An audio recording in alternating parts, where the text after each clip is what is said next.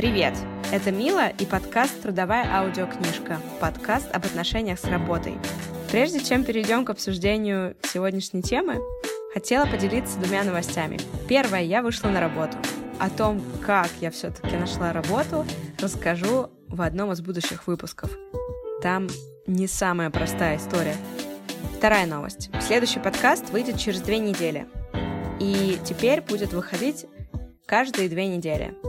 Честно, я новичок в сфере подкастов, поэтому я не знала, сколько времени нужно на качественный монтаж звука и вообще какие сложности ждут меня на пути разговоров самой собой громко вслух. Поэтому, чтобы не жертвовать качеством ради количества, я буду выпускать подкасты реже. Зато есть надежда, что они станут лучше.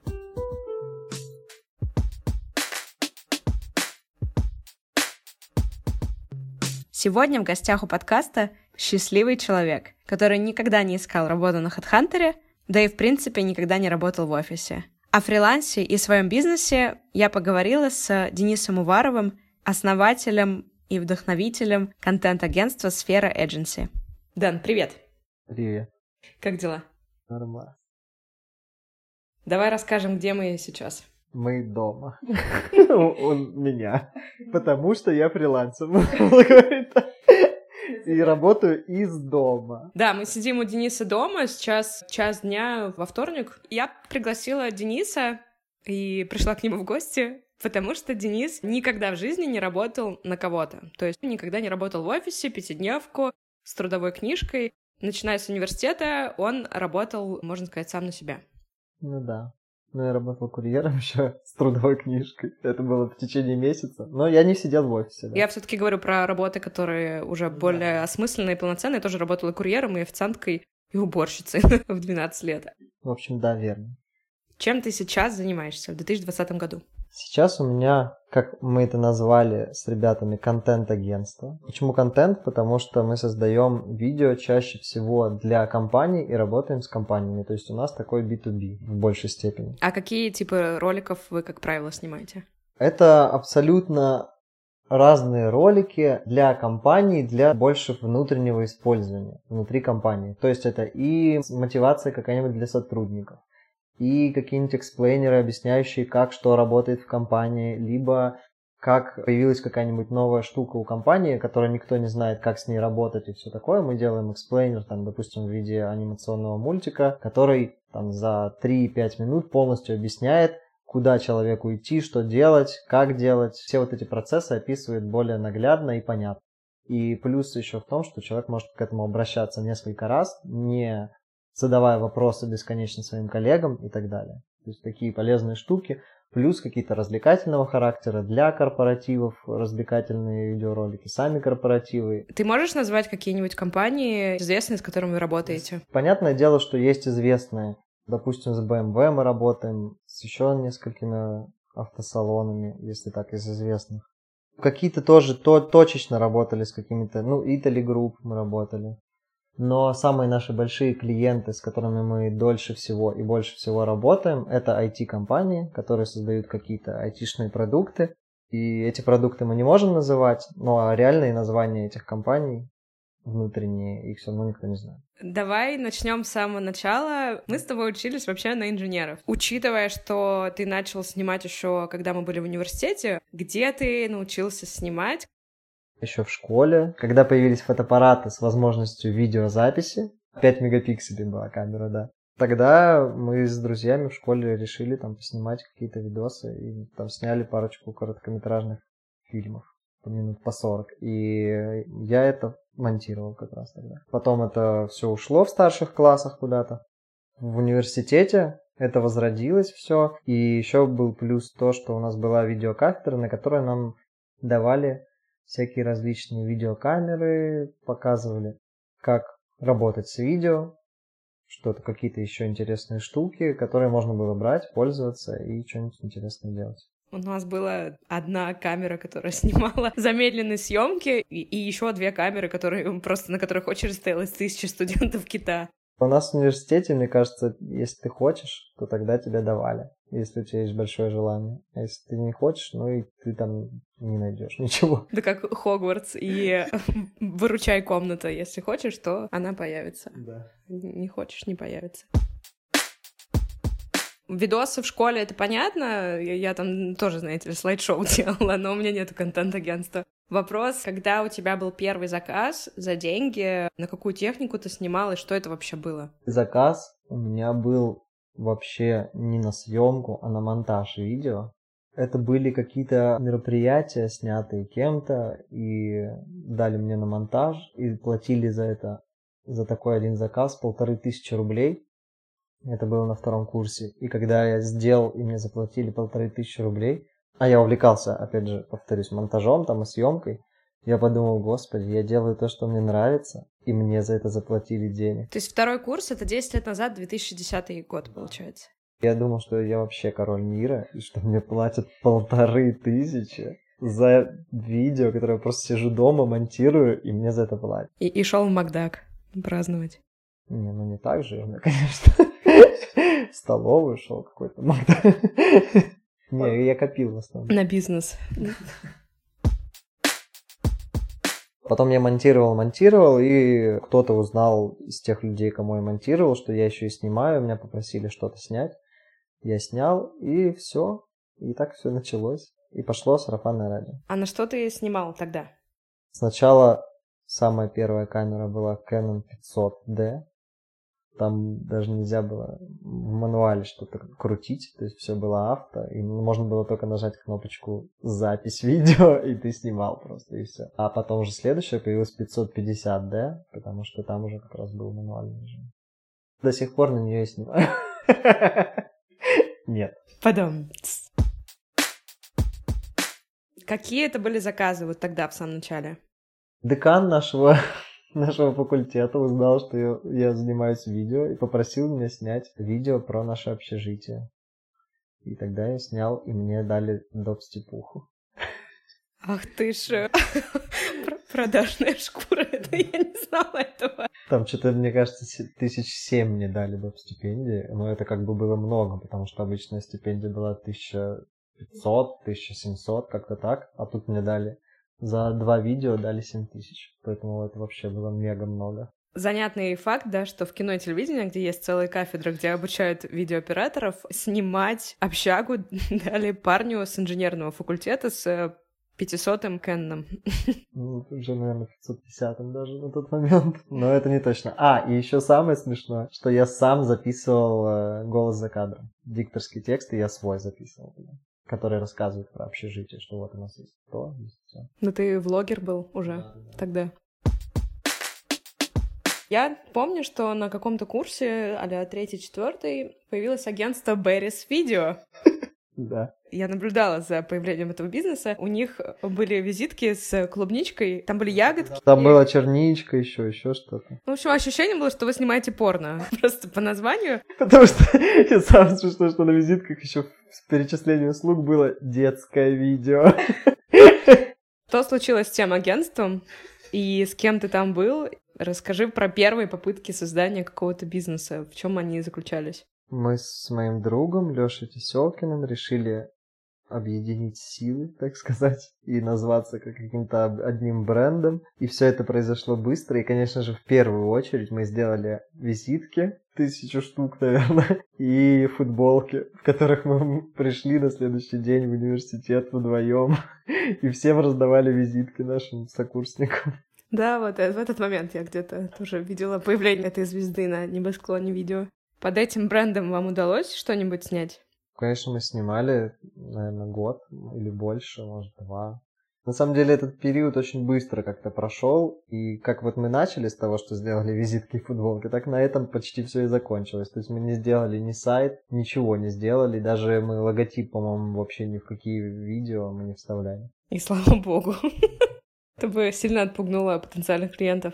Ты помнишь первые несколько лет, 3-4 года, пока вы учились снимать, какой у вас примерно был заработок на начальном этапе? Да, я помню. Это было, мне кажется, 30-40 тысяч в месяц.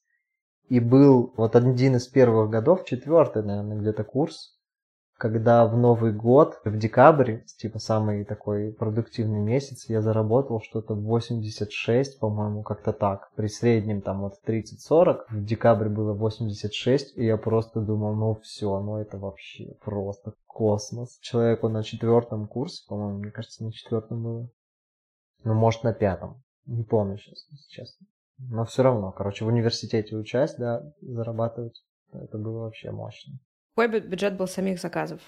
Да, вот так и оставалось иногда от полутора тысяч до, я думаю, 20, наверное, максимальный был тысяч 20. За 20 тысяч вы какие предлагали услуги? Было типа съемка мероприятия, монтаж ролика там, или фильма, или чего-нибудь такого. Все-все-все вместе стоило 20 тысяч? Да.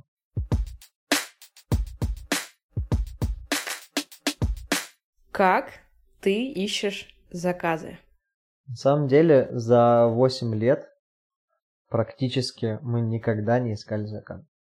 Это смешно, но это реально работает. То есть мы как начали с сарафанного радио, когда ты одному человеку сказал, он сказал второму, третьему, и это сеть расползлась просто за 8 лет до такого, что мы просто работаем с более крупными компаниями, мелкие там какие-то заказы отваливаются, кто-то тебе звонит и говорит, здравствуйте, я от э, Анастасии Ивановой, и ты такой, кто этот человек? Я не знаю, кто такая Анастасия Иванова, но окей. На самом деле, реально, это частая ситуация, когда тебя рекомендуют от людей, которые просто им тоже кто-то порекомендовал, и в итоге это так, такая цепочка, что ты уже не отследишь вообще, откуда этот заказ мог прийти. Но, тем не менее, вот ты знакомишься с новыми людьми, с новыми компаниями и начинаешь работать. И даже в начале так было, когда у вас не было никакой клиентской базы наработанной? Вообще ничего, конечно. Вначале твои клиенты — это твои друзья, которые тебя посоветовали кому-то еще, или в чем-нибудь в таком духе, или кто-то где-то начал работать и такой, ой, а у нас тут попросили видео снять, а вот я знаю, вы занимаетесь видео, давайте снимем. Я помню, что ты рассказывал, что был период холодных звонков. Да. Как мы ищем заказы, да? Ну вот я еще раз повторяю, за 8 лет мы практически никак их не искали. То есть все работает на сарафанном радио, но что мы делали все-таки, когда было мало заказов, нужно было что-то делать. Мы, ну, как бы я понимал, что сарафанным радио сыт не будешь. Ну, в итоге будешь, но бывали моменты, что нет. Я занимался холодными звонками в какой-то момент. Просто в тупую искал компании, которые мне нравятся. Звонил туда менеджеру, там просил перевести на какого-нибудь там HR, PR, какого-нибудь пиарщика или еще кого-нибудь. И просто в тупую неумело втирал, типа, йоу-йоу-йоу, хотите снять видео? Они такие, зачем? Я говорил, да будет классно. И будет понятно вашим клиентам, чем мы занимаемся. Они такие, нет, спасибо. Вот. Но, но на десятый звонок где-то мне сказали, ой, да, нам как раз нужно. Мы вот хотели обновить видео и не знали, где найти оператора. Так хорошо, что вы позвонили. Давайте встретимся. И я просто прыгал по квартире, прям вот серьезно. Потому что я реально, когда занимался холодными звонками, я думал, ну вот должно это сработать наверное, но все равно не было уверенности, тем более делал это первый раз, никто меня этому не учил, я просто посмотрел какие-то видео, как, как делать холодные звонки, даже составил себе схему ответов, где там да, нет, и ты переходишь к следующему вопросу. На десятом звонке мне сказали, давайте встретимся, и на самом деле это был один из ключевых на тот момент вообще моих клиентов, потому что из-за него я попал клиенту с фармацевтическим заводом, который мы Впоследствии мы работали три года с ним подряд и делали просто большие проекты, прям крутые. И все из-за вот этого холодного звонка. Можно сказать, что это тоже в какой-то степени сработало. Ну, точнее, не в какой-то, а реально сработало. Но потом я пробовал еще много раз довольно-таки холодные звонки. И работало хуже. Были встречи, назначали, но бывало очень интересно, когда ты назначаешь там через три дня встречу, приходишь в компанию, говоришь, вот я договорился с Алексеем там на встречу по поводу видео, тебе говорят, Алексею уволили вчера. Пам-пам. Ну а с кем можно поговорить? Ну ни с кем, у нас нет сейчас человека, с кем можно поговорить по поводу видео, и все. Также были встречи, когда я приходил, там все показывал, рассказывал, тоже говорили, ну, наверное, нам не надо. Ну все на этом. Людей довольно сложно было в этом убедить, если у них реально не было потребности. То, в принципе, на тот момент с теми скиллами, которые у меня были в плане там общения и какого-то внушения компаниям и людям того, что им нужно, то, что им не нужно, возможно, тогда не было, поэтому сложно это было, но как все равно результаты какие-то были. Значит, начинающим можно сказать, что Пробуйте. Я думаю, что да, и на 100 звонков один точно выстрелит. Ну вот, мне кажется, такая статистика есть, даже у меня. У меня даже на 10 звонков один выстрелил, причем очень даже так плодотворно. Плодотворно выстрелил. Когда я открывал ИП, мне дали от Яндекса стартовый капитал на Яндекс Директ. Там сколько-то 10 тысяч рублей. Я, так как не умел этим пользоваться, мы сделали там какой-то сайт, и за субботу-воскресенье, за выходные, я слил этот 10-тысячный бюджет в рекламу, который дал ровным счетом ноль. Вообще полный ноль. Абсолютно. Никто не позвонил, ничего не произошло. Типа истории, как делать не нужно, когда вам дают 10 тысяч рублей на Яндекс Директе. Я потом понял, что в нашей сфере деятельности абсолютно не работает эта история. Ну, то есть этот весь директ и все это, это не рабочий. Мы не продаем айфоны, мы не продаем носки или какой-то товар общего потребления. Видео это не тот продукт, который нужен каждому человеку, который просто идет по улице. Он нужен даже не каждой компании. И поэтому вот просто реклама в интернете, мне кажется, что это вообще нулевой результат практически. Вряд ли какая-то компания просто вбивает в Google снять видео и находит среди тысячи продакшенов твой который заплатил за Яндекс Директ. Ну, может быть, такое будет, но это тоже... Ну, сейчас я понимаю, что все компании ищут продакшн и ищут вот такую историю по знакомым. Потому что те, кто в Директе пишут «сниму видео за 10 тысяч рублей», скорее всего, это какая-то дичь. Кстати, по поводу дичи. Как э, ты отстаиваешь какие-то расценки? Было ли такое, что, например, тебе предлагают 20 тысяч рублей условных, ты говоришь, что это стоит 50 тысяч рублей, тебе говорят, что ты офигел немножко, и ты тут такой говоришь, ребят, вот так, так и так, и люди соглашаются. Или все таки те, кто хотят дешево, они просто от тебя уходят, потому что им это не по карману. В разное время было по-разному.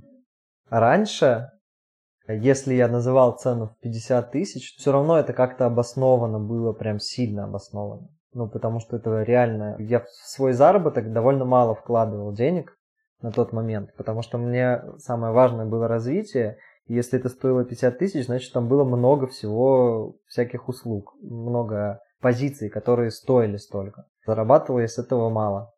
Поэтому, когда мне говорили в 20 тысяч, я говорил, ну, это возможно, но мы убираем вот это, вот это, вот это, вот это, вот это, и вот у нас остается вот это. И делаем за 20 тысяч. Ну, если мне, опять же, это прям вот супер необходимо было и по деньгам, и по интересу. Если прям совсем неинтересный проект и вот так вот урезается больше, чем в два раза бюджет, ну тогда я думаю, что я, скорее всего, отказывался. Если я понимал, что это выйдет, ну прям совсем полная уже дичь. Сейчас, понятное дело, у нас уже идет накрутка за опыт, за ответственность, за скиллы, за все это. Но при этом планку ниже своего достоинства ты не будешь ставить. А какая у тебя планка достоинства? Там, где пересекается мой денежный интерес, мой творческий интерес, и все это не в ущерб качеству. То есть, условно, если к тебе сейчас придет какой-то очень классный проект, ну, например, социальный, но они могут заплатить тебе 40 тысяч рублей, и тебе хватит только там на аппаратуру и на то, чтобы оплатить монтаж человеку, но ты с этого ничего не заработаешь. Согласишься ли ты на проект, потому что он хорош творчески, хорош репутационно и, не знаю, там, морально, тебе приятно будет такое делать, но ты на этом не заработаешь. С бюджетом 40 тысяч ничего хорошего не может произойти. Если ты говоришь, что то же самое, вот вся та же самая схема, но 400 тысяч, где я получу ноль абсолютный, но бюджет реально 400 тысяч, куда я могу позвать большую команду, сделать большой продакшн, препродакшн, постпродакшн и другие виды продакшенов. То есть сделать реально какой-то супер стоящий продукт, и, но заработать на этом ноль. Вот в такое я могу вписаться. Что сейчас на рынке видео, хотя бы по Питеру, по Москве, потому что в Москве тоже часто работаешь, вот что за 40 тысяч можно купить? Как, какие услуги, какой ролик на выходе? А что требует каких-то других бюджетов? Потому что мне кажется, что очень многие клиенты, они просто вообще не понимают, сколько стоит видео. Они говорят, вот я хочу вот как у Adidas, и они не понимают, что это там стоит несколько миллионов. Все, что касается реклам и клипов, это все делается с бюджетом от 100 тысяч рублей. Все остальное, в принципе, можно сделать и с бюджетом до 100 тысяч рублей, ну, смотря какие масштабы там, какие-то репортажные видео с каких-то мероприятий, интервью, анимационные ролики тоже в том числе. Вот эти же эксплейнеры, еще что-то. Ну, опять же, смотря какой хронометраж, но там до 100 тысяч точно можно сделать.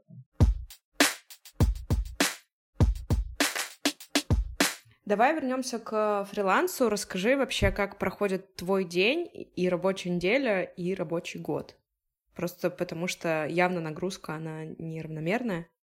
Бурно очень. А как в голове у многих фриланс выглядит? Это ты спишь до обеда, в обед просыпаешься, идешь, пьешь кофеек, к вечеру ты там садишься, что-нибудь там в компе делаешь. Ну, мне так кажется, что многим кажется, что если ты на фрилансе, то ты не работаешь. На самом деле, довольно часто ты работаешь еще больше, чем когда ты в офисе. На фрилансе многое, конечно, зависит от человека.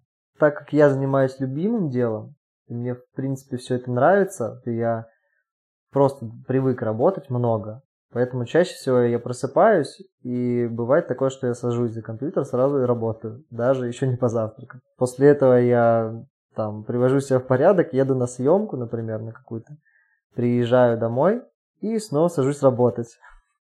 Работаю до 12 до часу, ложусь спать, и когда много проектов, то примерно так все и происходит, что я просто просыпаюсь, работаю, уезжаю работать, приезжаю работать.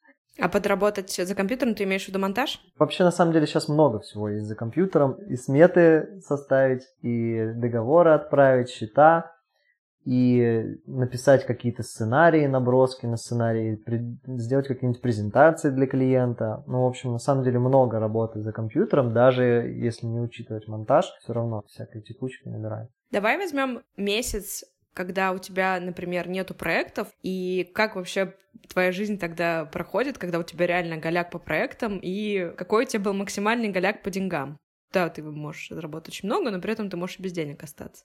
Несколько лет назад, наверное, года четыре, у меня был такой момент, когда просто внезапно это был сентябрь, по-моему, месяц, закончились все проекты, и новые не начались. И месяца два я сидел вообще абсолютно совсем, по-моему, без проектов. Там что-то я заработал в один месяц, там что-то типа 5 тысяч, во, второй 15. Это было вообще ужасно. И я занимался домашними делами и слушал мотивационные и всякие разные видосы по личностному развитию и всего такому. Если я много всего этого слушаю, то меня это все равно бодрит и заставляет что-то делать. Плюс не все мотивационные там какие-то вещи и не все тренеры личностного развития говорят просто как-то образно и расплывчато и применимо ко всему. Очень много есть конкретных вещей, которые я в том числе смотрел там, по тем же холодным звонкам, по маркетингу, по рекламе и по всяким разным штукам, которые я тоже все это слушал, мотал на ус, и потом в дальнейшем сразу, но потом это мне все пригождалось. Нужна от тебя список э, рекомендаций мотивационных. Многие сейчас очень хейтят это все, ну типа успешный успех, там вот это вот все. Ленивая лень едва ли лучше, чем успешный успех.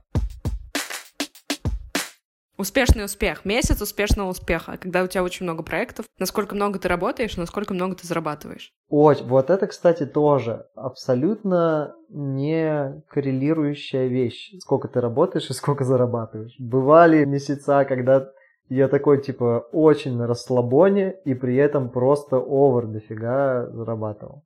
И бывали, когда ты убиваешься вообще просто с утра до ночи и доход у тебя в два раза меньше от этого. Вообще по-разному. Все зависит от проектов. Разная нагрузка на проектах. И изначально ты планируешь одно, бывает очень часто, что все по-другому происходит. Поэтому так и получается, что что-то очень легко дается, что-то очень сложно. И по деньгам это не коррелирует одно с другим. У тебя сейчас свое контент-агентство, следовательно, у тебя есть свои сотрудники. Скажи, какими сложностями ты как руководитель уже встретился? Самое сложное мне кажется, когда у тебя появляются сотрудники, это организовать себя.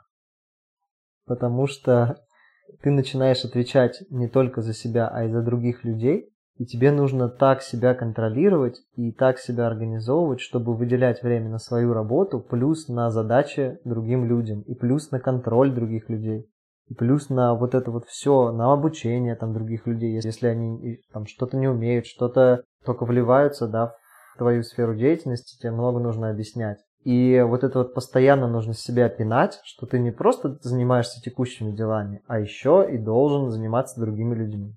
Твои бы слова, да, другим работодателям в уши. Вот это действительно сложно.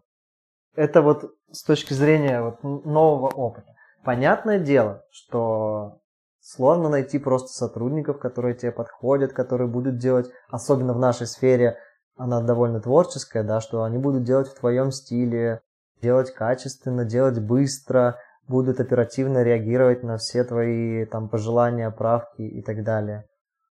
Это понятное дело, что это сложно у нас.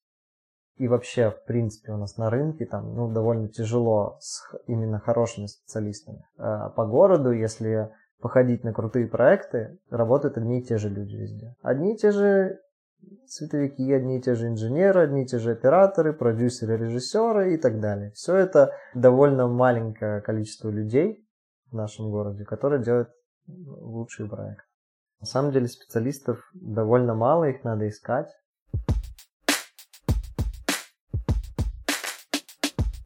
Предположим, к тебе пришел клиент с какой-то задачей, которую твои текущие сотрудники выполнить не могут. Следовательно, ты ищешь кого-то на фрилансе. Где ты ищешь их и вообще какой шанс найти кого-то толкового, кто тебя не подведет? В случае и с тем, как находят нас какие-либо клиенты, также и мы ищем каких-то подрядчиков, сотрудников, специалистов через знакомых. В первую очередь ты пишешь знакомым, а есть ли у тебя специалист, который может там вот это. И по рекомендациям в первую очередь ты обращаешься к людям и просишь их портфолио, смотришь, если тебя все устраивает, ну, начинаешь работать. Конечно, так как это новый человек, то там, он просит предоплату какую-то, ну, после того, как вы уже все обговорили. На самом деле, только вот этот способ и есть. То есть, других способов на фрилансе найти людей, ну, я понимаю, что есть там всякие бихансы, да, и еще какие-то платформы, на которых могут фрилансера тусоваться, но чаще всего все равно ты ищешь в первую очередь по друзьям, знакомым. Во вторую очередь есть профильные группы ВКонтакте или еще в каких-то соцсетях, где тоже ты понимаешь, какие специалисты, какие люди там сидят,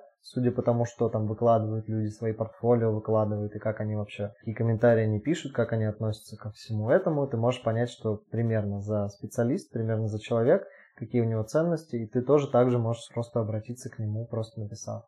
Я так не помню, по-моему, не делал ни разу, потому что все-таки хватало мне специалистов вот э, по знакомым находить. Но я думаю, что это нормальный рабочий способ, и многие им пользуются.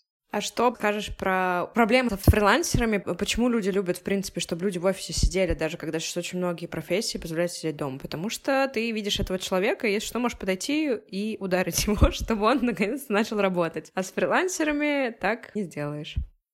Это на самом деле очень хороший вопрос, потому что самая большая проблема фрилансеров – это ответственность. Точнее, безответственность. Да, это отсутствие ответственности. Потому что человек может просто выйти из соцсети, выключить телефон, и ты его никогда не найдешь, и все на этом. Притом у тебя могут гореть сроки, гореть проект, и у меня так было недавно пару раз с новыми людьми. И вот это вот, конечно, самая вообще печальная история. Потому что понятное дело, что фриланс это в первую очередь самоорганизация себя, да, и если ты вот себя самоорганизовал, ты можешь работать на фрилансе. Это не, не о том, что ты лежишь, ничего не делаешь, и там кто-то тебе что-то написал, ты что-то сделал, опять потом плюешь в потолок. Мне кажется, что это гораздо сложнее вот так вот морально, чем сидеть работать в офисе, потому что никто тебе не пинает, никто тебе не говорит, что нужно делать. Ты разбираешься во все сам, выбираешь время и делаешь. Поэтому у многих фрилансеров, конечно, есть проблемы с э, самоорганизацией и ответственностью перед другими людьми.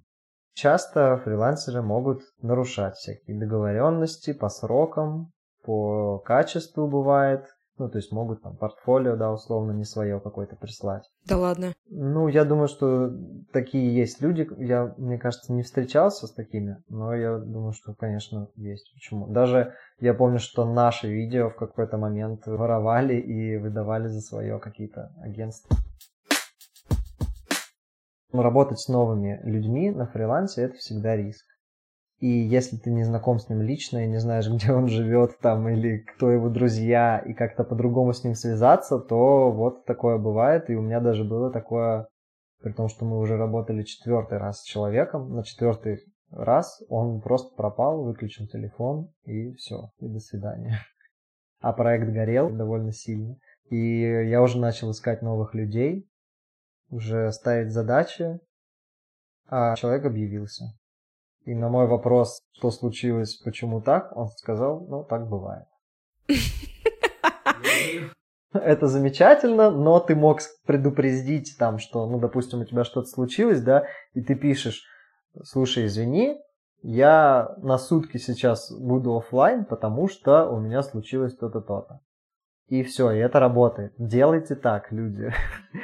Если ты просто пропадаешь на сутки, потом приходишь и говоришь, ну так бывает, ну это не рабочая схема. Из-за этого мы, как компания, понесли издержки, уже наняли других специалистов, которые уже начали работать, мы им уже заплатили деньги, да, а человек возвращается и говорит, вообще-то я все это время работал, и вот готовый проект.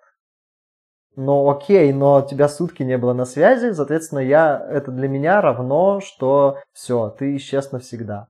А проект нужно делать.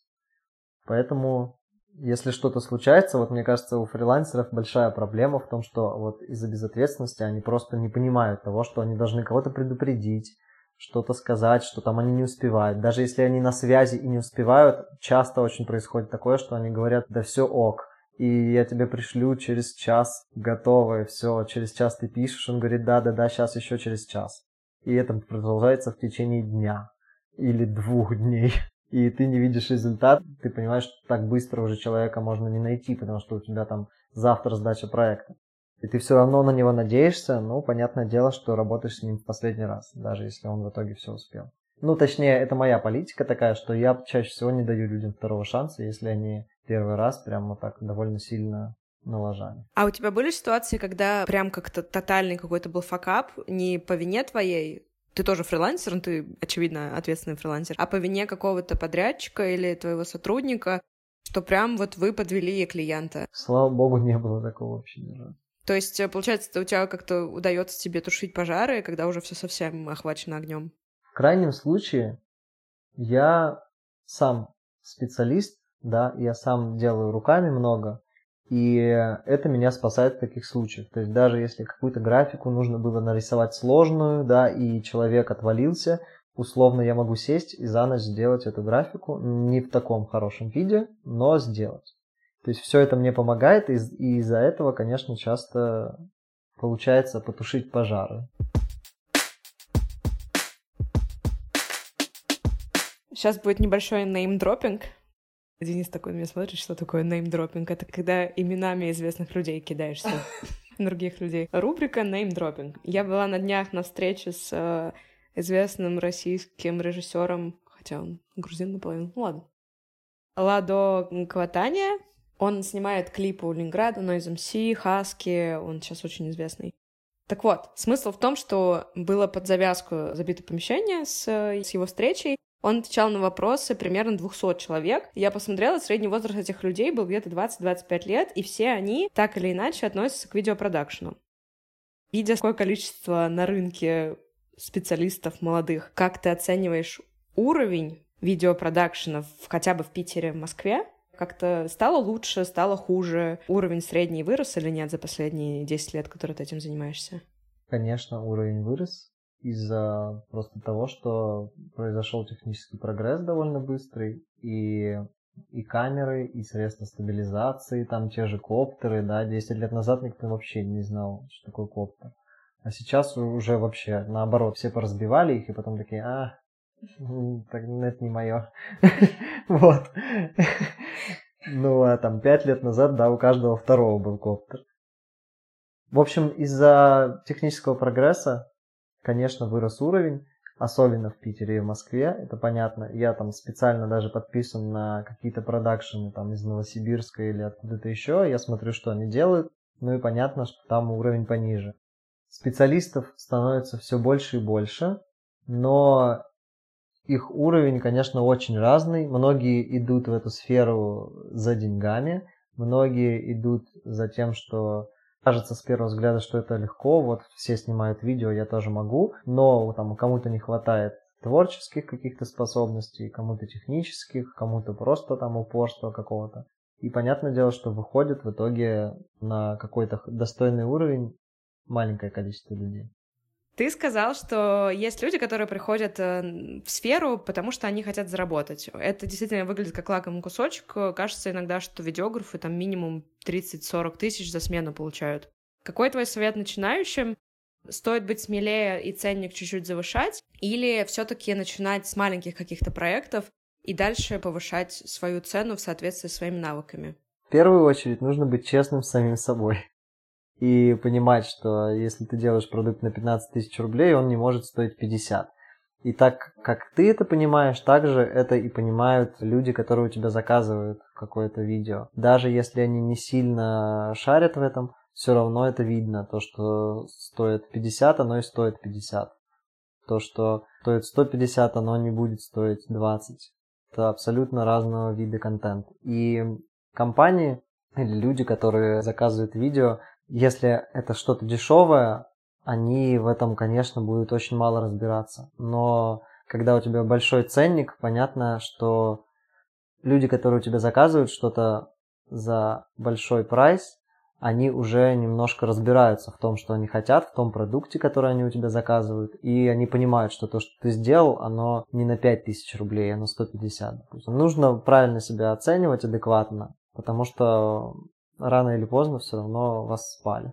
Мне кажется, что те, кто стартует сейчас, им сложнее, потому что даже на iPhone уже можно снять с классным светом классный клип. Тот же Ладо рассказывал, как он использует iPhone для того, чтобы проводить кастинги и пришуты, и даже какие, в какие-то кадры в его клипах с iPhone, просто цветкор сделан, он говорит, вы не, не скажете, что это iPhone, это с iPhone. Следовательно, может быть, у тебя есть какой-то лайфхак, совет, как э, людям сейчас выделиться на фоне того, что происходит вообще на рынке контента? Это очень странный совет для блога про фриланс, но если бы я начинал сейчас, я бы первым делом постарался устроиться в продакшн или зацепиться за какой-то продакшн, где я бы поработал год-два и набрался опыта, а потом бы ушел во фриланс. Если у вас нет, конечно, каких-то супер-мега амбиций, которые у меня и 10 лет назад были, когда меня, ну, там, не 10, а там 7, наверное, или 6 лет назад звали в продакшн работать, и я не пошел, просто потому что я всегда считаю, что у меня свой путь, и я хочу идти сам. Это мое решение. Но, возможно, оно не самое клевое. Возможно, реально быстрее получить опыт, если ты сразу идешь в продакшн, быстро всему учишься, потом выходишь. А если в продакшн не берут? В любом случае, можно зацепиться за какой-то продакшн, где можно бесплатно, без оплаты труда, но где-то помочь в каких-то больших проектах и увидеть очень много того, что ты, если будешь развиваться сам, еще очень долгое время не увидишь.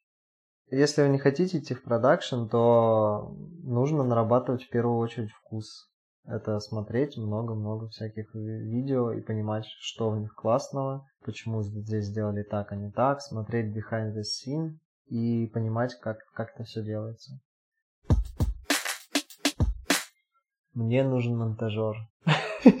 Со вкусом, руками, умеющий быстро монтировать и класс не пропадающий на сутки, потому что он умер или в больнице, или если уж вы хотите пропасть, то, пожалуйста, умейте об этом людям сообщить. В общем, если хотите работу, а работа точно будет, у Дэна много проектов, пишите мне в Телеграмчик, я перекину ваше портфолио Дэну.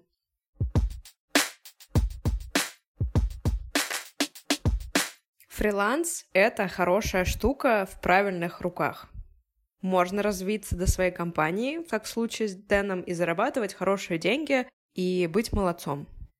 Дэн, рецепт успеха фрилансера. Рецепт успешного успеха. Как мне когда-то сказал один мой старший товарищ, как типа, получать большие заказы, как делать крутые проекты, на этот мой вопрос он мне ответил, просто делай хорошо, качественно, и через N, n количество лет у тебя будут большие проекты, большие заказы, и все классно, и так, как ты хочешь.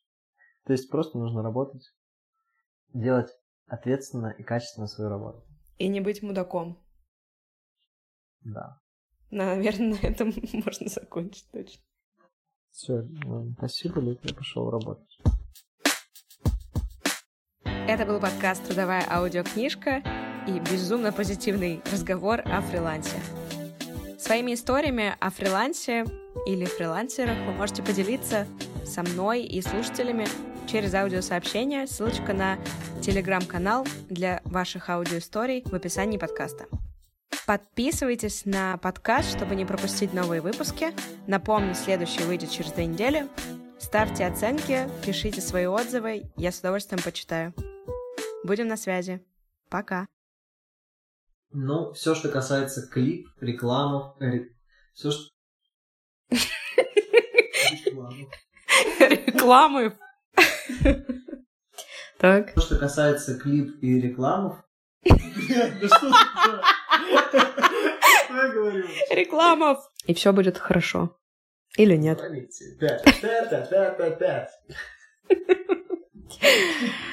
Ой.